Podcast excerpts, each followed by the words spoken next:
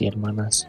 El día de hoy les habla el hermano Jorge, el que está presente en Santa María Joloapan. Quiero compartirles el día de hoy el Evangelio y una pequeña reflexión.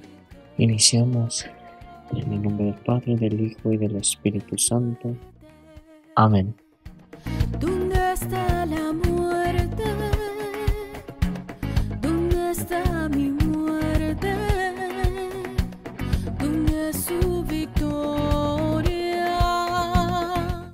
Les comparto el Santo Evangelio según San Juan.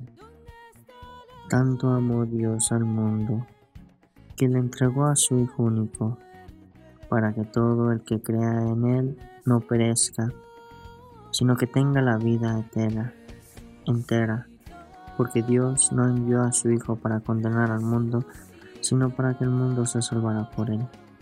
El que cree en Él no será condenado, pero el que no cree ya está condenado por no haber creído en el Hijo único de Dios. La causa de la condenación es esta. Habiendo viendo la luz al mundo, los hombres prefirieron las tinieblas a la luz, porque sus obras eran malas. Todo aquel que hace el mal aborrece la luz y no se acerca a ella, para que sus obras no se descubran. En cambio, el que obra el bien conforme a la verdad se acerca a la luz, para que se vea que sus obras están hechas según Dios.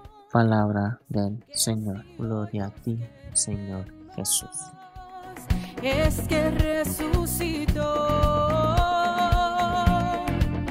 Alegría, alegría, hermano.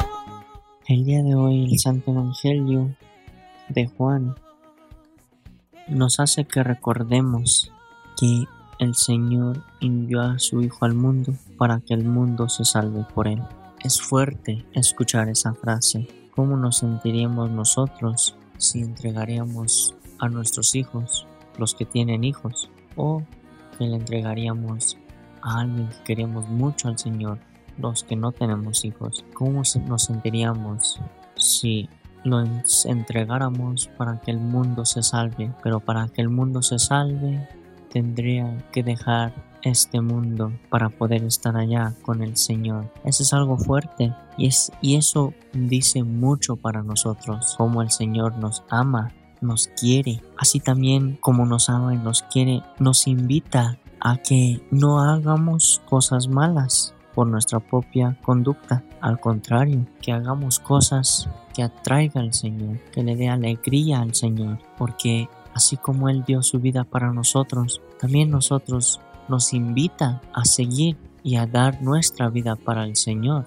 como una forma de, de gracias, dándole gracias al Señor porque mandó a su único Hijo para que nosotros nos pudiéramos salvar. Y así como todos nos gusta estar en la oscuridad o permanecer en la oscuridad, el Señor el día de hoy también nos invita a que dejemos que la luz de nosotros tenemos dentro de nosotros brille en esos lugares para que no nos dejemos por lo mundano.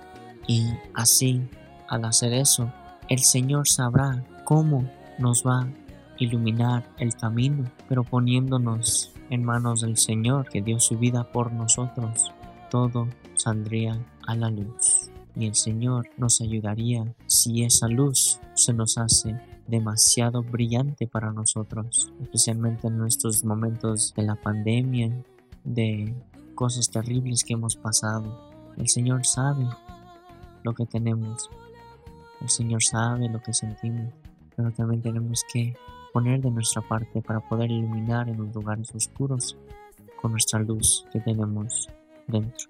El día de hoy que reflexionemos cómo el Señor nos invita a que brilla nuestra luz en todo momento de nuestras vidas. Amén. Gloria al Padre, gloria al Hijo y gloria al Espíritu Santo, como era en un principio, ahora y siempre, por los siglos de los siglos. Amén.